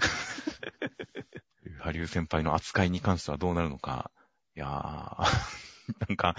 今、冗談で口にしてる中で、ネトラレ展開が楽しみになってきましたね。うん、かもしれないですね。それちょっといいなと思い始めてしまいました。という感じの展開も大変先々気になりますし、あとは今週ひなちゃんそう言及し忘れるところでしたが、この食べるもの、甘いものをすごい我慢してるのを我慢と思わない。私頑張るの得意じゃないから、我慢しないとね、みたいな感じを自分で努力と思わずに我慢している。苦労と思わずにやっているっていうところが、すごい彼女のスポーツに対する真剣さとか見て取れて、単純な天才キャラみたいな描き方ではなく、すごく人格にまで尊敬できるような、人格に対してまで尊敬ができるような、スポーツに対する真剣さとして描かれていることがすごい良かったですよ。そうですね。いやー、という感じなので、この作品結構みんな、それなりに才能があったり、スポーツができたりする人っていう描写のされ方ですが、それが本当に単純な天才キャラとか、スポーツキャラっていうだけじゃなくて、もうちょっと細かめに、ある程度本当になんかちゃんとバックボーンを感じさせる描かれ方になってるっていうのもこの作品のすごいいいところだなと今週も改めて思いました。では続きまして、破壊神マグちゃんの第42話内容しましては、ウーネラスさんはミスカーさんと話をつけに行って戦って負けて、えー、あとはルルちゃんたちに任せるしかないっていう展開でした。いやー、今週、まともなバトル展開でびっくりしたねっていう。いやー、確かに何の、あの、おふざけもオチもつかなかった感じでしたが、個人的にはこういう本話かのんびり世界の裏側でちゃんと真剣な事情も動いてるんですよっていうこの裏側を匂わせる展開って世界の厚みを持たせるような感じで好きですし、またの言い方をすればまあ中二感が働いて好きなんですよね。いや、そうだね。結構ロマン溢れる戦いだしたしねっていう。はいはいはい。この運命の使い方もそうだし、量産型マグちゃんを兵器として使ってくるウネラスさんとかもそうだしっていうね。そうですね。結構本当に美味しい戦いでもあったし、そして何より本当にね、あの、ミスカワさんがね、僕を舐めていただろうっていう形で、本当にシリアスに勝つっていうところは、本当、ちょっとやっぱりね、あの、ボケキャラになっちゃったんでね、本当に先週くらいで、マグちゃんを気がつかない、一週間気がつかないところからっていう、偽マグちゃんをっていうね。偽マグちゃん今週も大事にしてるんですけどね、ずっと。そうそうそう。だけどそこでちゃんと格を戻す感じになったのは、確かにすごい良かったと思いましたね。はいはいはい。いや、だから本当にギャグキャラであっても、ちゃんと裏にはシリアスな一面がある。ちゃんと、えー、まあ、バックがあるっていうことを示してくれるのは、本当に、キャラクターの厚みにもなっててよかったですよ。いや、ほんとそうですね。いやだから本当に今までのマグちゃんとちょっと読み心地は違うけれども、さっき言ったバトル漫画としても上手かったと思うし、面白かったですね。いや、なので真剣な人たちが真剣な話をしていればしてるほど、ルルちゃんたちの特別感も引き立ちますからね。そうですね。来週以降はルルちゃんたちののんびり感もまたちょっとこれまでとは違った読み味で読むことができそうですよ。そして、でもね、今週もちゃんと可愛いところはあってね、この、いずまくんは体鍛えて頼りになるねって言ってるところで、レンくんだけじゃなく、マグちゃんもびっくりしてるっていうね。ちょっと反応してるっていう。で、その後荷物運ぶごとき我が、になってくれるわ、みたいな感じで、やめろ、首がもげるって言って、はいはいはい。ルーちゃんの頭の上で荷物持とうとしてるところとかね、このあたりめちゃくちゃ可愛かったよねっていう。そうですね。イズマ君に対抗意識を持つマグちゃんというのは、なかなか新しい描写でしたが、可愛かったですね。可愛かったですね。ちゃんと忘れてないよっていう大事なところはねっていう。いやーなので本当にこっちの人たちが、ルルちゃんたちを抜きだとシリアスになるということが示される分、ルルちゃんたちののんびり感、ほわほわ感が本当により一層、こいつは特別なんだな、こいつはすげえんだなっていうのがわかるような展開ではありましたよ。そうですね。では続きまして、高校生家族の第37話、内容としましては、えー、お父さん、一郎さんがバレー部の試合、練習試合に参加しました。感動してます。打ちますという展開でした。いやー、一郎さん感動しすぎでしょっていう。いやーあー、いいじゃないですか。わかりますよ、気持ちは。そうなんだよね。あの、ちょっとだけ理解できるね。30年ぶりなんですし、感動で前が見えないっていう気持ち、結構わかるっちゃわかるんだけど、はい。なんだろう、微妙にでも、なんか、こう、他の高校生たちとして何やってんだこの親父っていう感覚も、てか、両方ある感じがして、なんか、こう、笑っていいのか、どうしていいのかっていう、リアクションに困る回だったんだ、俺的にはっていう。あ、でも今週、今までないがしろにされてたイチローさんが、その試合中に泣き出したことに関しても、周りのメンバーから、イチロー泣くなって言われたり、その後カバーに入ってる時も、バカ野郎、すすみませんって満たして、嬉しいよなって言って、こう、ちゃんと共感してもらってるじゃないですか。そうだね。その点で、みんなが、イチローさんが感動して泣いてることに対して、ああ、嬉しいよな、泣くな、でもわかるよ、泣くなっていう感じの、このチームとしての呼びかけが成立してる感じは僕はすごく良くなってきたなっていう感じがして、嬉しかったですけどね。そうだね。バレー部自体のこの関係性は今週でだいぶ改善されたよねっていう。なので今週、その練習試合で外部のチームが入ってきて、こいつら何なんだあのおっさんおかしくねみたいな、そういう戸惑う立場っていうのを外部のチームがやってくれてるから、このイチローさんたちチームに関しては、みんな、なんかちゃんともうイチローさんを認めてくれてる、一丸となっているっていう感じになってて、いやー、だからちゃんとチームは一丸となりつつ、ギャグとしてちゃんとギャップを描くように外部の人もいるみたいな感じで、何か良かったんですよ、今週。そうだね。いやー、しかし本当になもうだからそういったね、お、お、イチローさんの違和感以外はもう本当にハイキューだからね、やってることはっていう。そうですね。最後もすごい引きですからね。プレイによる引きですからね。そうですね。だからいや、スポーツ漫画の系譜はここに来たかって感じだっていう。いや、間違いないですね。うん。このままバレー部メインでこの先連載をやってくれてもいいですよ。バレー漫画になっちゃう、高校生家族。高校生バレーでいいじゃないですか。高校生バレーだと普通のバレー漫画だろ。そうですね。バレーお父さんでいいじゃないですか。バレーお父さんになるのねって。まあ、それはそれで、あの、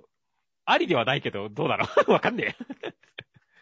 いやー、という感じなので、まあ、監督の感動を、四季の監督の感じとかも僕はかなり大好きだったりするので、で、マネージャーと、マネージャーを間に挟んでの、その複雑な力関係、今回もマネージャーさんが一郎くん、一郎さんを叩き直してくれてる感じとかも含めて、その変な力関係みたいな感じも楽しめたりしましたので、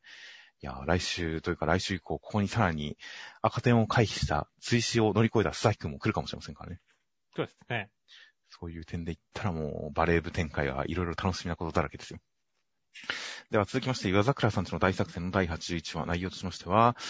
川下さんが、その、湯桜の初代当主さんと、えー、まあ、団結したというか、見入られたというか、繋がった時の記憶が蘇りまして、太陽くん、こう、それを知ったりしつつ、川下さんに記憶をかき回されて、夜桜に振り回されて、かわいそうにみたいな感じで、ボロボロにされてしまいますという展開でした。いやー、今週は川下さんの過去が明らかになって、で、その上でね、川下さんが自分のことを夜桜に見入られ、翻弄される存在って、こう、ある種は、ね、笑ってるところは結構意外だったんですよね、俺の中でっていう。はいはいはい。ね、もっとやっぱり、絆というかね、その、初代、初代夜桜の人とね、この川下さんってもうちょっとなんか、こう、恋人とまではいかないけれども、ある種の絆があるのかなって思ったけど、あんまり川下さんがそう思ってないっていうところが、俺の中では結構意外だったんだよねってうん、まあ、それだけじゃないっていうことなんでしょうね、きっと。うんうんうん。夜桜に大切なものを奪われ、夜桜に生きがいを与えられ、夜桜に翻弄されるみたいな感じの、そういった感じで言っていて、やっぱりその、やっぱり希望も与えられてるんだと思うんですよね。うんうんうん。でも、やっぱり翻弄もされて大切なものも奪われているし、っていう点で、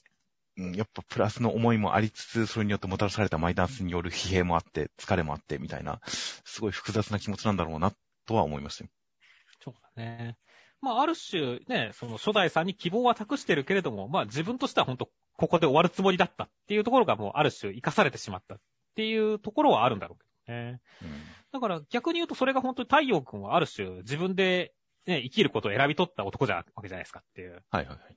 だからそこで全然やっぱ違う存在だと思うんでね。いや、だからまあ、今週同類だって言われても、いや、違うよ、太陽くん全然違うよってやっぱ思ってますから、はい、いや、太陽くんが、ね、来週以降でちょっと逆転してくれることを期待したいと思いますねっていう感じでしたね。まあ、そうですね。なので本来は太陽くん家族を失ったことに関しても別に夜桜のせいっていう認識はこれまでなかったですからね。そうですね。それが実は川下さんの動機の発端が初代夜桜である。夜桜のせいで太陽くんも家族を奪われたんだっていう感じのそこを繋げてきたことによって、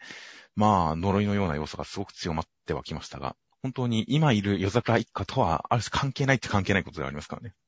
そうですね。だからそこのところで家族の絆でうまく立ち直ってほしいな、立ち向かってほしいなというふうに期待はしていますよ。うん。では、続きましてが、えー、アイカストライアングルの第43話、内容としましては、えー、お母さん、まつりちゃんと一緒にお風呂に入りますという展開でした。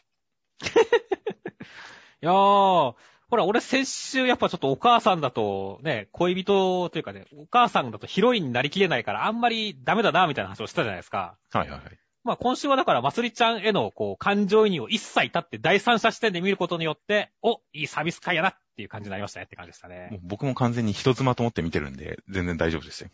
うん。そうだよ。だから、ある種で、あの、そういう、感情移入を切らなきゃいけないっていうプロセスが大変ではあるけれども、やっぱり矢吹先生、あれだね、ダークネス化してるよねっていう。ダークネスが漏れ出してくるんですね、どうしても。うん今週特に顕著だなと思ったよ。特にお母さんのいろいろポーズがいちいち戦場的すぎるじゃないですか、全部っていう。しかもちゃんと若い体との書き分けをしてる感じがありますもんね。そうだね。という感じとかは、まあ本当にダークネスってますよ。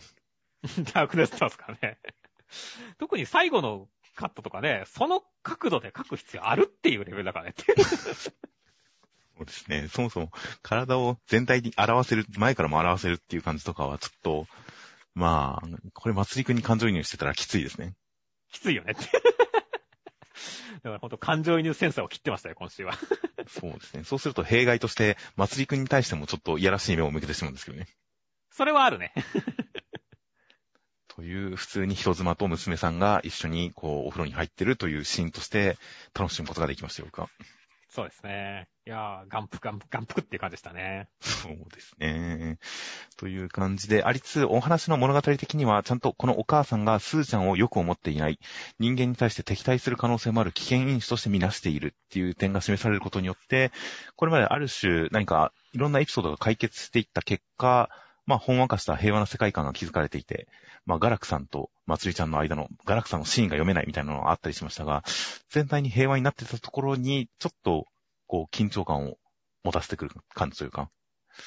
この感じの何か力関係が複雑化する感じっていうのは、ちょっと楽しみでありましたね。そうですね。はっきりスーちゃんに対して、えー敵対する感じすら匂わせる感じの警戒意識を持ってくる感じ。そこに対する人類に対する危機感を言及する感じとかは、なかなか、こう、意味のある立ち位置だな、新キャラ立ち位置だなっていう感じがしました。では続きましてが、ジャンプショートフロンティアです。ヤシャツバキ、小野元気先生。内容としましては、家康を暗殺しようと思う忍びが、お姫様の世話役的なことをして、えーお姫様には、こう、ベタ惚れしちゃいます。家康を殺したいんだけどな、みたいな展開でした。いやー、まあ、小野元気先生といえばね、あの、フルドライブのマリンちゃんがすごい印象的な人ですけどもっていう。はいはいはい。この、つばき、つばき姫さんもさ、すごい素直さが魅力的ないいキャラで、いや、本当に小野元気先生、かこういうまっすぐな女を描くのめっちゃうまいなって思いながら読んでましたねっていう。そうですね。いや、ひ、姫も可愛かったですし、主人公のイエシャ君に関しても、この、あの、家康を殺せって生きってるけど、女の子に振り回されちゃう感じの、なんか、なんでしょうね。生きり、僕年人みたいな。この感じとかも、大変僕は好感度の高い好印象なキャラクターで、いや、小野先生はキャラ立て、なんか、すごい成功してるな。小野先生らしい持ち味のキャラクター立て、成功してるなっていう感じがしてよかったですよ。いや、ほんとそうだね。あの、ほんと男の子の視点の方がさ、ちゃんと女の子を立たせるというかさ、あの、女の、本当にこの男の子の性格上で本当この女の子が魅力的に見えてるんだろうなっていうところの説得力がめっちゃあるじゃないですかっていう。はいはいはい。これは本当さっき言ったフルドライブのマリンちゃんの時もね、主人公の視点が本当マリンちゃんを尊敬してるというかね、を魅力的になさせるのにめちゃめちゃ、あの、効果的だったっていうことも含めてね。はいはいいや、だから本当に小野先生は上手いなって思うから、いや、早く連載してくれよって思ったんですよ。早くっていう。いや、本当に小野先生、フルドライブの時から本当に独特のセンスがありましたからね。あったからね。いやー、という感じで、フルドライブの頃から常々、こう、マリンちゃんメインの漫画だったらよかったのにとみんなに言われてしまった、あの、小野先生ですから、うんその感じで、なんか、うん独特の持ち味のいいところを前面に押し出した作品がぜひ読んでみたいですよ、確かに。読んでみたいですね。いやー、本当に、だから改めてやっぱね、女の子可愛さ、角度上手いなって思いましたからね。はいはいはい。いや、本当になんかキャラクターが魅力的っていう点で、もうすでに成功している感じの読み切りでしたよ、今回。そうですね。では、続きましてが、えー、アイテルシーの第14話、内容としましては、えー、分けるのが好きなワンさんに情報をいただいたりとかしまして、アイオイさんは何かを仕込んでいて、怪盗マーがやってきた時、その足元にいましたという展開でした。今週、ラストページで、あの、衝撃でかかったねって。いやー、今週の最終コマ大好きですよ、僕は。俺も大好きだね。いやー、一気になんか漫画ののテンション上がったよねそうですね。やっぱりなんか、予定調和を崩してきてますからね、ここのところで完全に。そうだね。いや、やっぱりね、あの、アイオイさんの変態っぷりが、やっぱり、突き抜けてないとこの漫画面白くないと思ってるんでね。いや、ちゃんと最後、突き抜けてきたからねって。いや、本当に、この、全然書き込まれてない感じの表情とかめちゃくちゃいいですよ。そうだね。ある種無だからね。そうですね。なん、どういう表情それっていう感じのいい表情してましたよ。うん。いやー、だからね、ほんとこれのおかげでね、なんかいろいろ仕込んでるんだろうなっていうところが、すごい、あ、どんな感じなんだろうっていう興味に繋がってくるからね。はいはいはい。いやー、引きは完璧でしたねって。いやー、よかったですし、あとは、最初のところでその中国マフィアっぽい人と話してるところとかも、真ん中分けが好きというか、まあ、分けるのがすごい好きな人っていうキャラクター性が、ちゃんと、サコンさんがウコンさんと双子であるっていうところにこう惹かれるという感じの、ちゃんと掛け合いにまで発展してるところとかも含めて、いやー、本当に変態を書くのがどんどん巧みになってきてるなっていう感じがしてよかったですよ。はいはいはい、そうですね。いやー、でもできればね、ほんと、青いスさんのセンター分けももっと、ね、凝視してほしかったけどね、ほんと帽子もちゃんと外して、ほんと、センター真ん中分けをっていう感じしてほしかったんだけどねっていう。あー、まあ、帽子も、ちゃんと左右対称だからいいんじゃないですかね。大丈夫かな？いやー、まあまあまあ、あの、あんまりなんか、あいおいさんって、せん、か左右対称感ないんだけど、俺の中で。もう、そんなにあったわけではないですが、でもまあ、ちゃんと、んですが、まあでも言われてみればという程度ではありましたし、まあ、あと、あよいさんがうっとりしてるんで、このワンさんもきっと犯罪者なんだろうなっていうところも含めて、まあ、ちゃんと変態同士が絡み合ってる、変態同士が噛み合ってる感じがして、まあ、良かったですよ、僕は。そうですね。っていうか、ワンさん、まあ、犯罪者ではあると思うけどねっていう。あよいさんがうっとりしてるからきっとそうなんですよ。絶対ね、なんかあの、描写したいだけで誰かばらしてるでしょっていう。そうですね。二つにしてるんですよね、きっと。うん。いや、はい。まあだから本当にどう仕込んでくるかって楽しみだねっていう。はいはいはい。いやー、こっから本当にこの変態同士の掛け合いが、マーさんを巻き込んでどう広がっていくのかがすごい楽しみになってきましたよ。そうですね。という感じの本当に、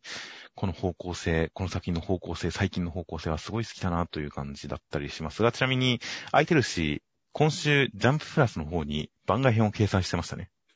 おう。あ、読んでなかった、読んでないですね、まだ。何の予告も何もなく、あれ単行本のおまけかなんかなんですかね。ギガに、ジャンプギガに、だいたい新年祭の読み切りが載ったりするのが、今回ギガに載ってなかったんで、その穴埋めかなとちょっと思ったりもしましたが、急に普通に空いてるシーンの番外編を書いていたんですよ、稲岡先生。どんな話だったいや、なんか、サコンくんの日常みたいなサコン君の生活力がなさすぎるのを、アイオイさんたちが問題視して、あの、これはやばい、なんとかしないと、みたいな感じで。でも、サコン君、サコン君の生活能力がやべえ、みたいな、そういうお話ですね。日常会ですね。なるほどね。いや、面白かったですよ。えっ、ー、と、ホムラちゃんは出てきたの？ホムラちゃんは、どうだったかな？出てこなかったかもしれないですね。ああ、残念。基本、あいおいさんとママの、あいおいさんとお母さんの話でしたから、基本的に。お母さんの話だねっていう。なので、課長の話だったんで、ですけど、まあ、ちゃんとサコンくんの変態っぷり、サコンくんの頭おかしいっぷりが、こう出てくる感じの、あの、ちゃんと変態漫画としての一面を捉えた番外編ですよ。なるほどね。じゃあ、今度後読んでみますねまあそうですね。という感じの稲岡先生。いや、筆が早いのかわかりませんが、何か、応援したくなってくる感じの最近、こう、スパート。最近なかなかすごい活発になってきて応援したくなってくるなという感じの空いてるシートとなっております。では続きまして、セクネスの狙いかないの第41話、内容としましては、カムロさんが急にタルタロスっていうのを作り出して、オルフェウスさんやべえってなる中、サメさんが助けようとしたところに、えー、何か右手を伸ばして、オルフェウスさんイルカじゃなくなりますという展開でした。いやー、タルタロス人間超えすぎだと思いましたね。いやー、古代の技術はすごいんですね。うん、まあ、あの、なんちゅうの、連水とかはさ、まだなんか、こう、人間の技って感じがするんだけど。タルタロスはもう完全超能力だからね、これ。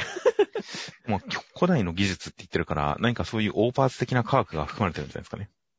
なるほどね。まあ実際でも、カムロさんに関してもね、本当に、ね、室伏さんからカムロさんになることって人間やめてるっていう感じがありますからね。まあ、人外の技を使ってきても、まあ、そんなに違和感はないんですよね。まあそうですね。あとちょっと、えー古代の技術が眠っているみたいな感じで、その言い方で今まで本当にオカルティックなお話かと思っていたのが、実は古代文明、あの、オカルティックの方向性がスピリチュアルな方向じゃなくて、古代文明的な方向の話なのか、実はこれも破壊神の話なんじゃってちょっと思い始めましたよ。はいはいはい。そうかもしれないですね、確かに。いやーまあ、だから、ポセイドンのね、右腕とか左腕とかね、足とかいろいろありますからね。そのあたりの、じゃあ、また、深掘りされそうな雰囲気はありますよね。この辺も実はスピリチュアルなものではなくて、科学技術、古代文明の科学技術的なものなのかもしれないですね。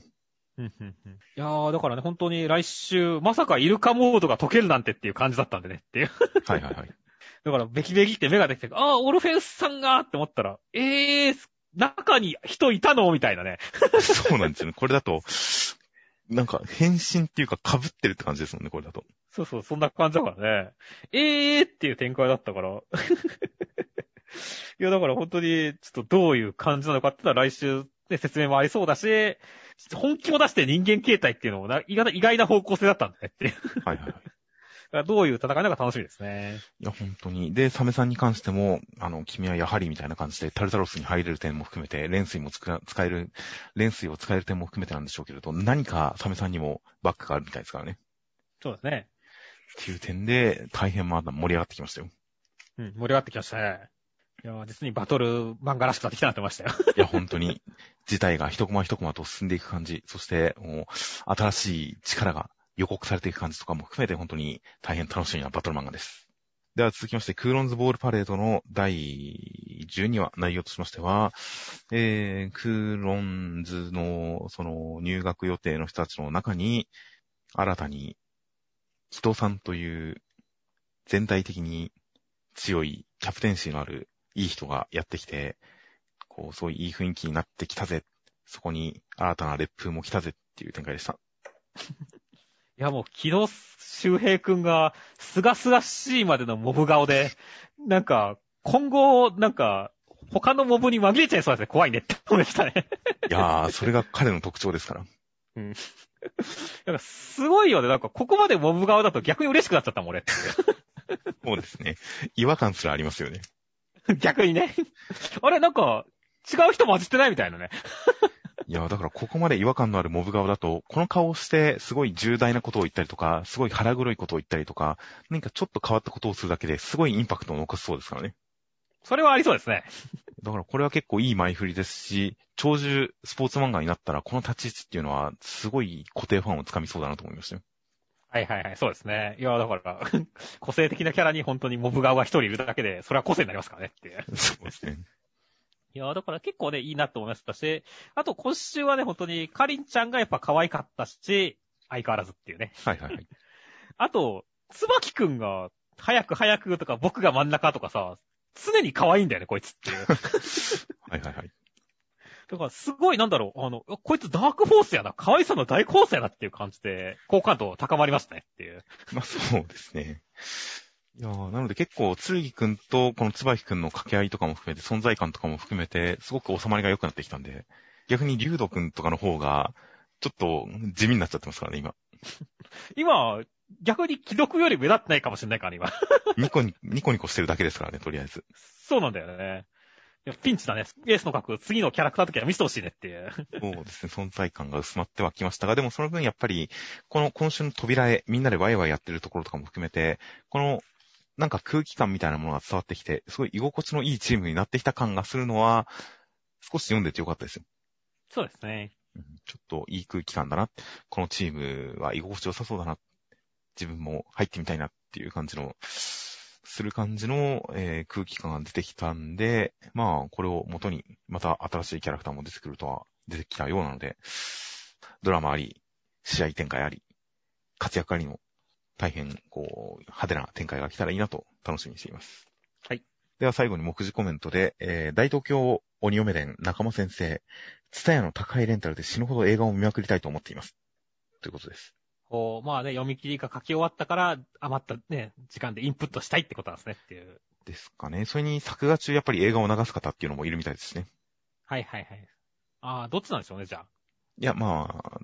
作業をしながら見ることもあるかもしれませんが、まあ、読み切りが一段落ついたらずじっくりっていうこともあるかもしれませんね。たくさん見てください。そして、いいね、漫画をかっこやしにしてくださいっていう感じですね。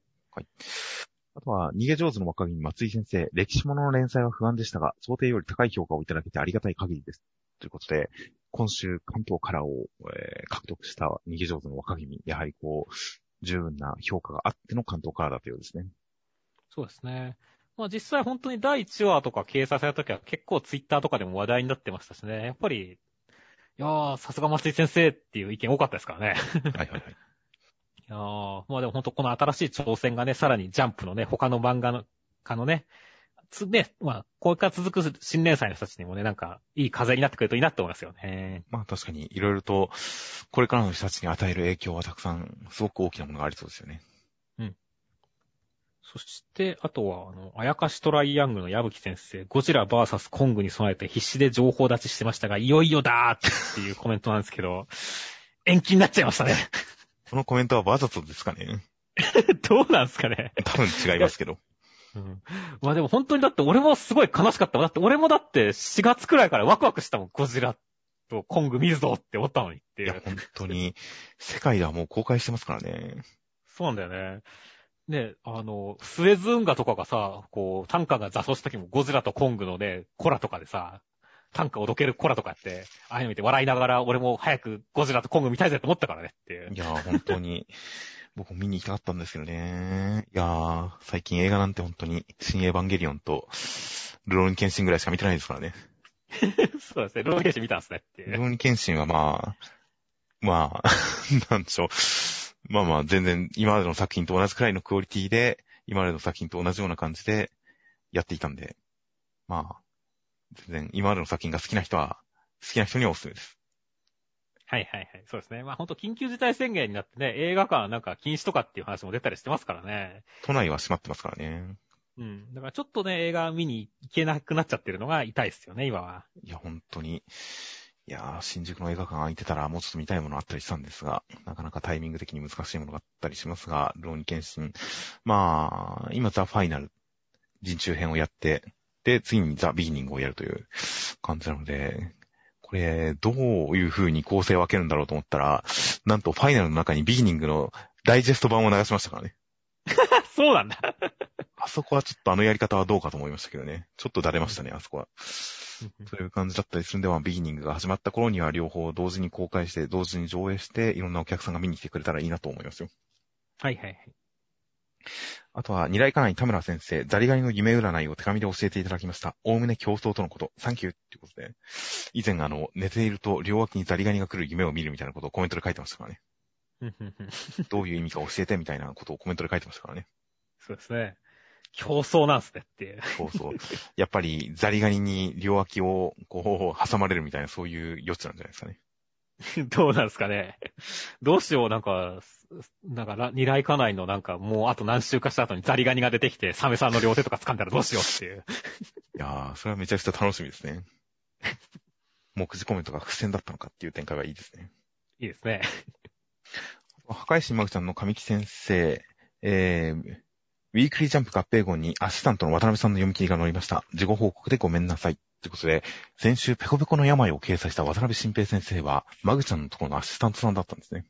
ほいやー、マグちゃんの裏でもあれくらいハードな SF が渦巻いてるんですね、きっと。う。かもしれませんね。という、確かにハード SF と本話化キャラクターっていう組み合わせは近いものもあったかもしれませんね。そうですね。あとはマッシュルの河本先生。メジャー面白いわーいっていうことで、これは、あの、野球漫画のメジャーではなくて、あの、測る方のメジャーなんですねっていう。あ、そうなんですか？どっちなんですか？え、俺はもう、最近の河本先生のこの幼児対抗プリを考えると、あの、測る方のメジャーだと思ってるんだけど。あー、僕は普通にメジャーリーグが面白いってことなのかと思いますよ。あー、どっちなんでしょうね。大谷の活躍とかが楽しいみたいな、そういう話なのかと思いますよ。あー。まあ来週じゃあ、野球か選手が出たら、そうで、まあわかんないけどね、もう、河本先生の場合、もうどっちでも、よくわかんないんだよね、この先の河本先生のコメントって。そうですね。謎ですね。なるほど。そのメジャーが何か確かに言われてみるとわからないですね。河本先生のコメントは奥深いですね。ですね。あとは僕とロボコの宮崎先生、食撃の相馬の佃先生がラジオでロボコをお勧めしてくださった感謝感激ということで、このラジオ、何のラジオか知らなかったんですが、何か言及されたというか、佃先生ラジオに出てたんですね。そうなんだね。うん、ちょっと気になる情報なので、ちょっと調べてみたいような気がします。いやー、ロボコは褒められて叱るべき作品ですよ。いや、そうですね。という感じで、えー、では、来週の、えー、巻頭カラー表紙が、南米編超クライマックス、表紙巻頭カラードクターストーンということで、南米編超クライマックスらしいですよ。いや、そうだね。ほんと、スイカちゃんがどうなるか、もう、ワクワクですよっていう。本当に時間が経つのか経たないのか、いやー、本当に来週が楽しみです。あとは、えー、センターからまさかの大人気御礼、親父躍動センターから高校生家族。おまさかの大人気らしいですよ。そうですね。親父躍動っていうのはほんとその通りですからね。そうですね。また、普通に、その、バレエのセンターからが始まるんですかね。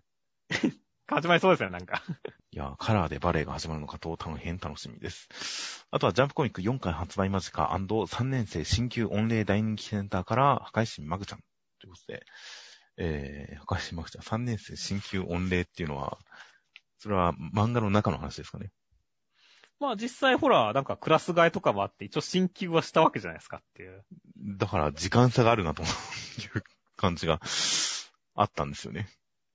そうだね。しかもなんか、予告も5月病になったマグちゃんに納豆は効くのかっていう、なんか5月病のマグちゃんなんか不穏な感じですよっていう。おお。確かに新学期といえば5月病ですからね。そうですね。絶賛5月病ですからね、皆さんっていう。そうですね。いや、大変楽しみです。